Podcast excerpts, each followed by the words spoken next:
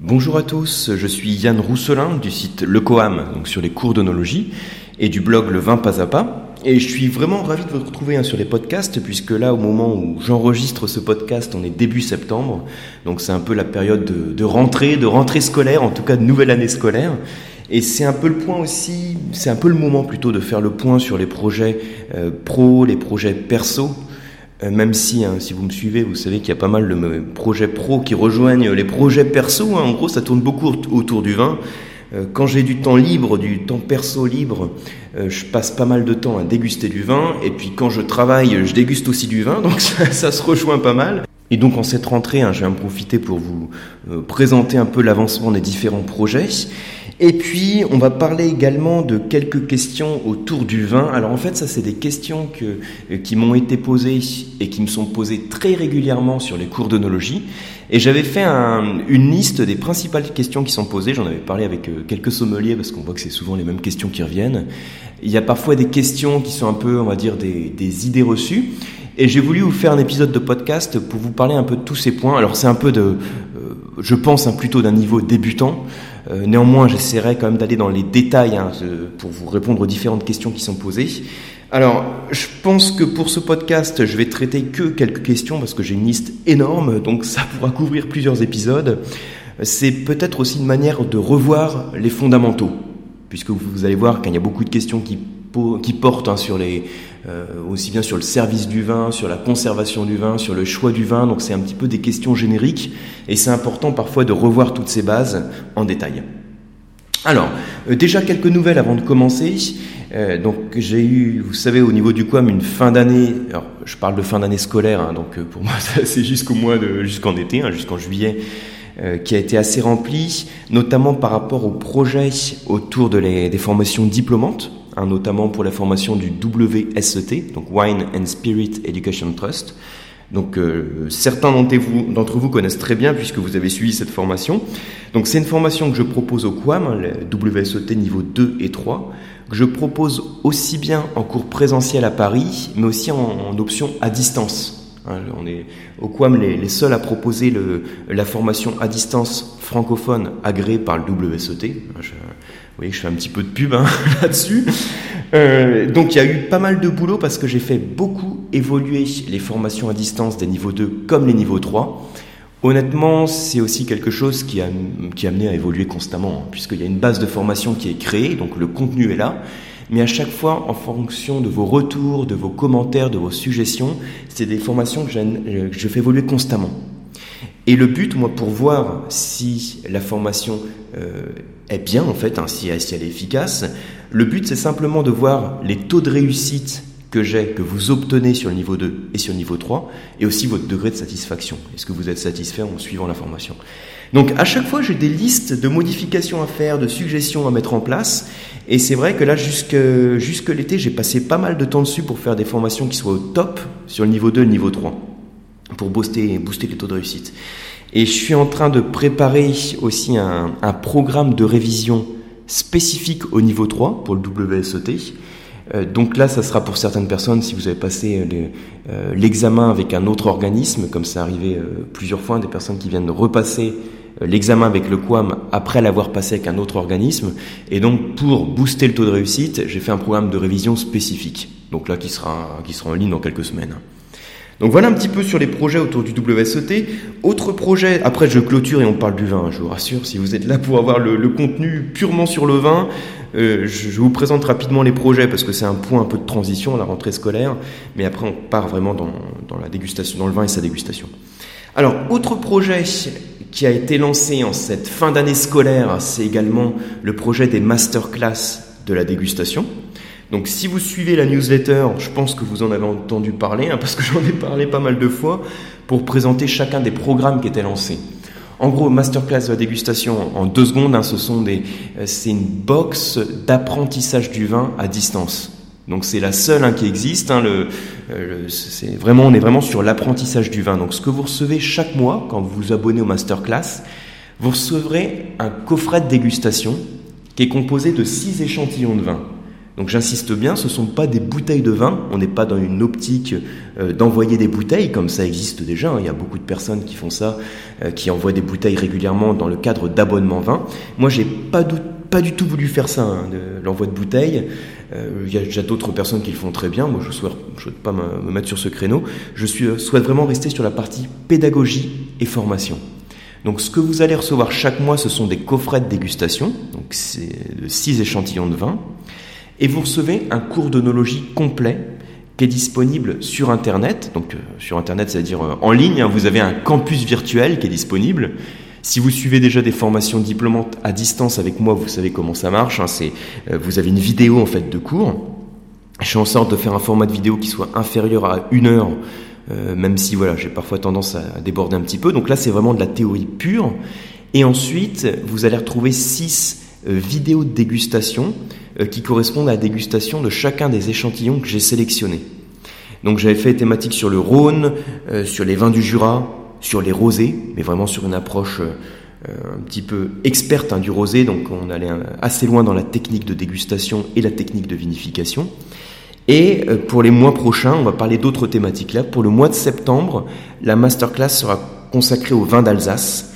Donc on va rentrer, bon comme à chaque fois, hein, c'est quand on fait des cours comme ça, euh, ce que j'expliquais récemment, c'est quand on fait des cours à distance, le gros avantage qu'il y a pour le formateur, c'est qu'on peut passer du temps sur les aspects assez techniques, sur les aspects terroir, sur les aspects vinification, alors que quand je suis dans un cours présentiel, euh, ce sont des aspects parfois que je zappe pour revenir sur les choses euh, plus génériques parce que dans un cours présentiel, on est aussi euh, pris par le temps.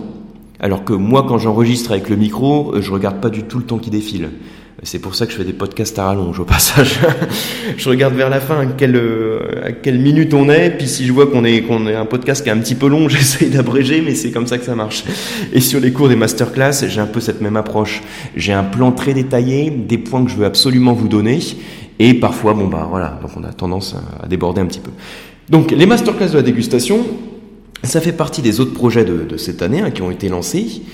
Et euh, il y a d'autres choses sur lesquelles je travaille, euh, notamment un groupe, on va dire, euh, comment je peux appeler ça, un groupe VIP, donc, dont vous avez entendu parler si vous avez suivi des formations diplômantes avec moi. Donc ça peut être les formations du WSET, mais aussi les formations du CFV, un certificat les fondamentaux du vin, du CADV, donc certificat d'aptitude à dégustation du vin.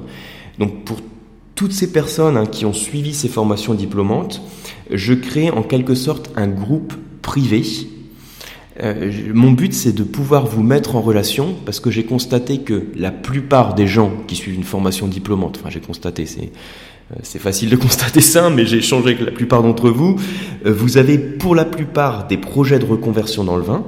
Certains d'entre vous sont déjà des professionnels du vin.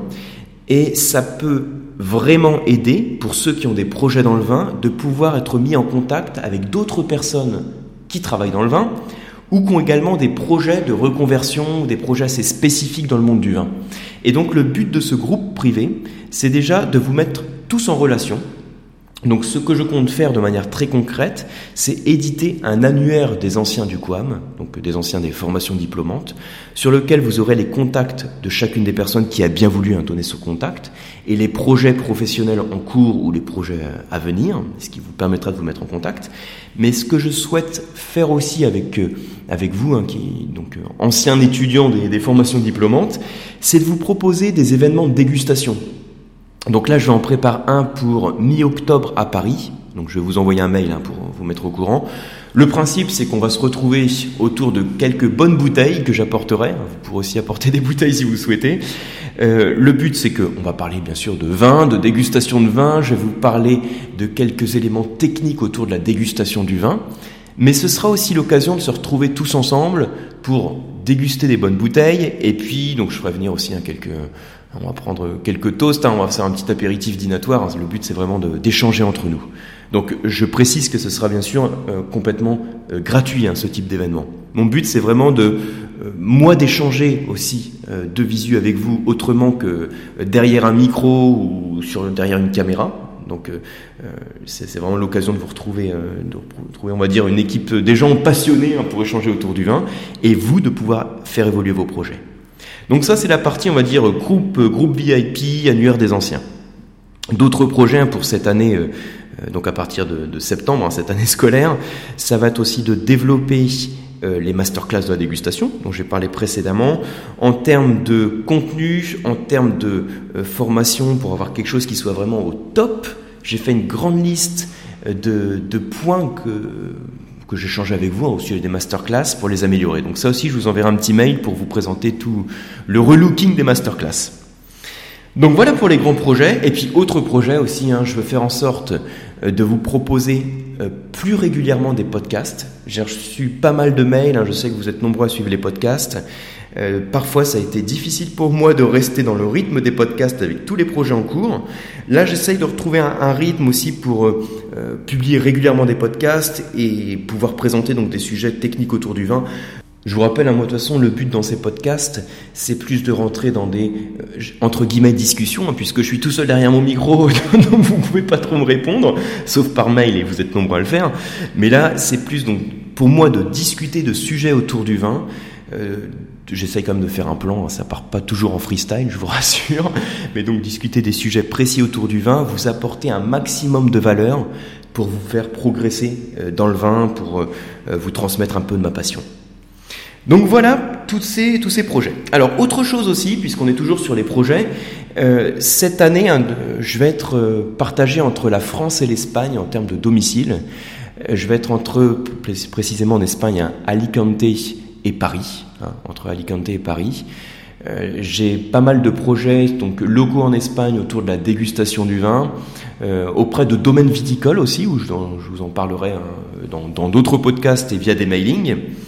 Euh, je serai très régulièrement à Paris, puisque de toute façon à Paris, même si j'ai mon équipe de sommeliers d'onologues qui anime des formations, j'anime moi-même aussi des formations à Paris.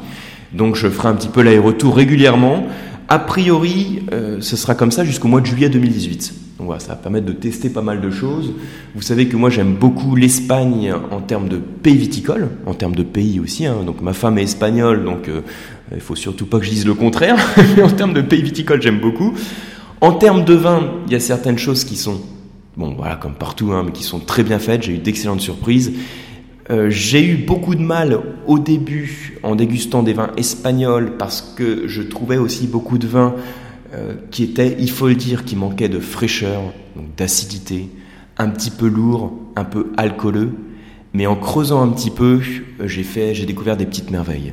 Et je vous en parlerai aussi sur des podcasts, sur des mailings, et j'espère consacrer aussi une des masterclass de la dégustation euh, sur soit de manière très générique les vins espagnols, soit nous centrer sur des appellations plus prestigieuses des vins espagnols, hein, autour des priorates, bon, Riora, Ribera del Duero aussi. Hein. Donc voilà un petit peu tous les projets en cours. Bien, alors ça fait un moment que je parle, je voudrais quand même vous parler de quelques euh, aspects plus, plus techniques hein, sur le vin, sur sa dégustation, et j'ai repris ma liste avec toutes les questions type qui reviennent régulièrement, qui sont un petit peu des idées reçues autour du vin. Donc là, je vais en répondre à quelques points, et dans un autre épisode, hein, je prendrai aussi le temps de répondre à, à d'autres points sur les questions types. Bien, alors la première question que j'ai sur ma liste, euh, que j'ai essayé de classer un peu par euh, euh, catégorie, donc on appuie sur la catégorie conservation, service du vin, c'est pourquoi doit-on sentir le bouchon donc après avoir débouché une bouteille? Donc ça c'est une question qui revient aussi assez régulièrement. Alors vous savez le processus, hein, peut-être que vous avez déjà vu ça, le sommelier qui vous ouvre une bouteille de vin et au moment où il débouche la bouteille, il vient porter le bouchon à son nez pour sentir la partie du bouchon qui, est en contact avec le vin. Voilà. Alors pourquoi fait-on ce type de, démarche? Ce qu'il faut savoir, c'est que le bouchon de liège, c'est un matériau poreux.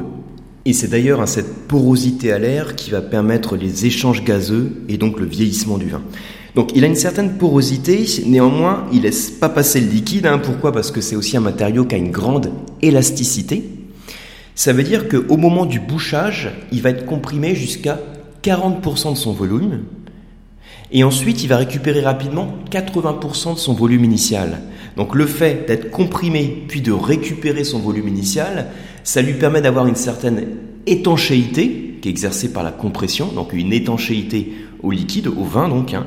mais ça, permet quand même de préserver sa perméabilité à l'air et donc les échanges gazeux.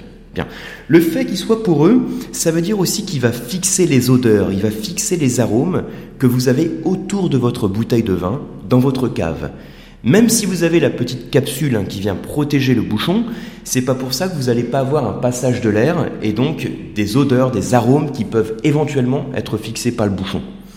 Ça veut dire aussi, hein, c'est pour ça qu'on recommande hein, quand vous stockez du vin dans votre cave, de ne pas avoir à proximité de la bouteille, par exemple, euh, votre vinaigrier ou des produits de lessive à côté.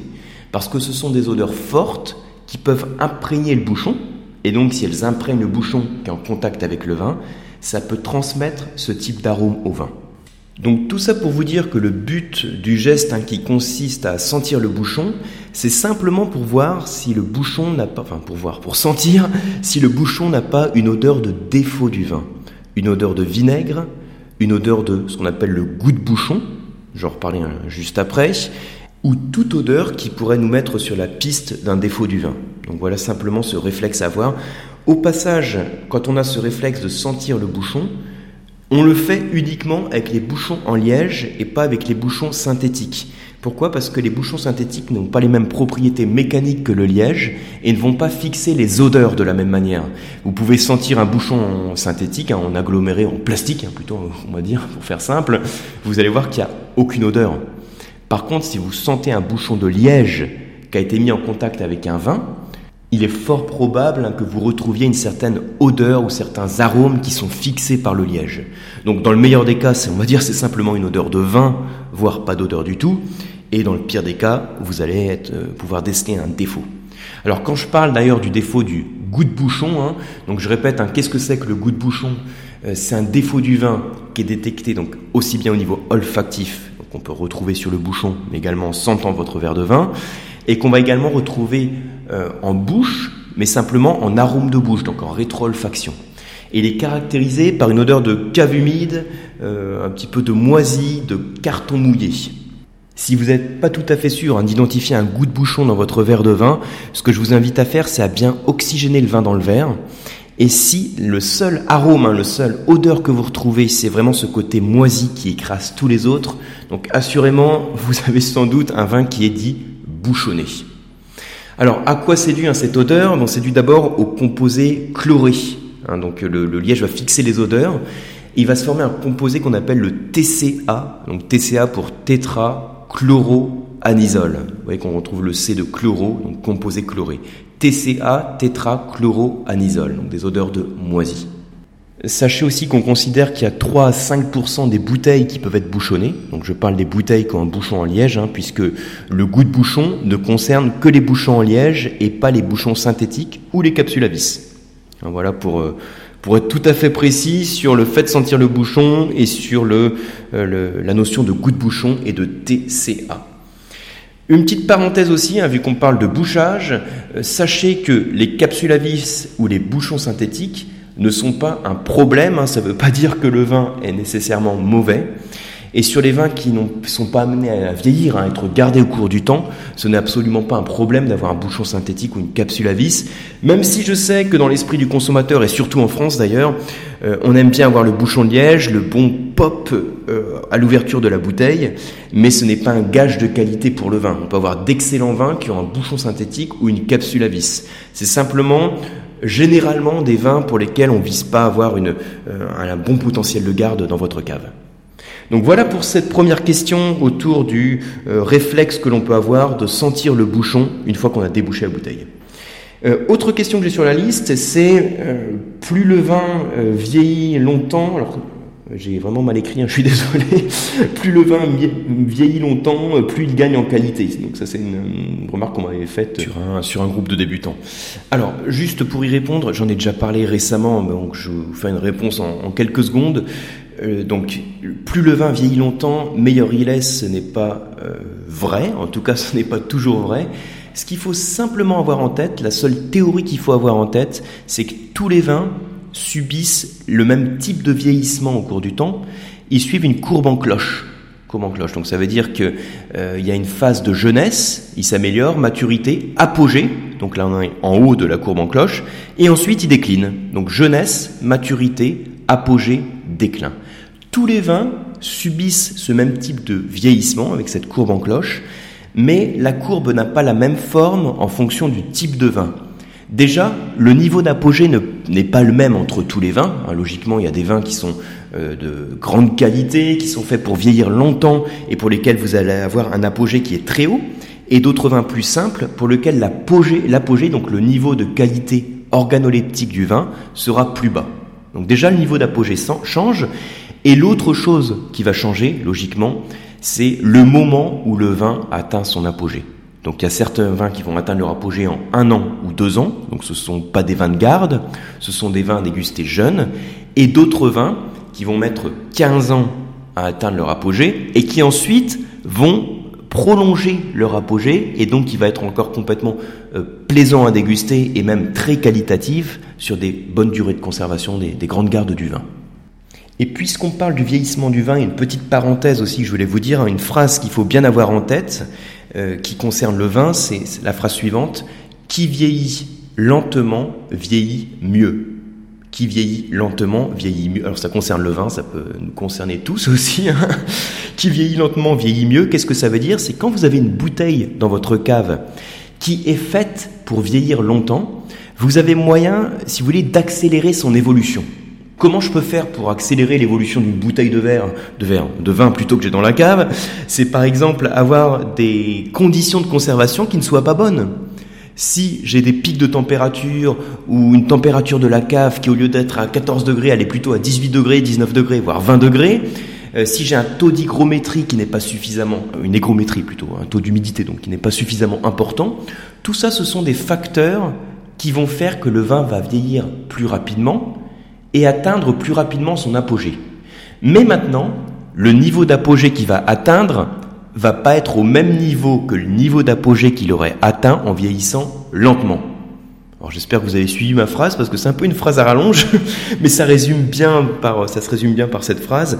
Il faut mieux que le vin vieillisse lentement parce que s'il vieillit lentement, il vieillit mieux et il atteint un meilleur niveau d'apogée. Donc voilà pour ce petit parenthèse sur les conservations du vin. J'ai encore plein de questions, mais là je suis en train de regarder le temps et je vois que c'est un petit peu du n'importe quoi parce que j'ai dépassé, on est à quoi 22 minutes. Bon. Donc ça déborde, hein, comme souvent sur ce podcast. Donc on verra les autres questions et d'autres thèmes et beaucoup d'autres choses dans un autre épisode. Je vous remercie d'être euh, déjà arrivé hein, euh, au bout de cet épisode en espérant que vous ayez appris des choses. C'est vrai que j'ai fait une longue intro hein, puisque j'en ai profité un peu dans cette rentrée scolaire de vous reparler des projets pro, euh, quelques projets perso. Donc désolé d'avoir fait un podcast à rallonge. merci d'être arrivé au bout et je vous dis à très bientôt.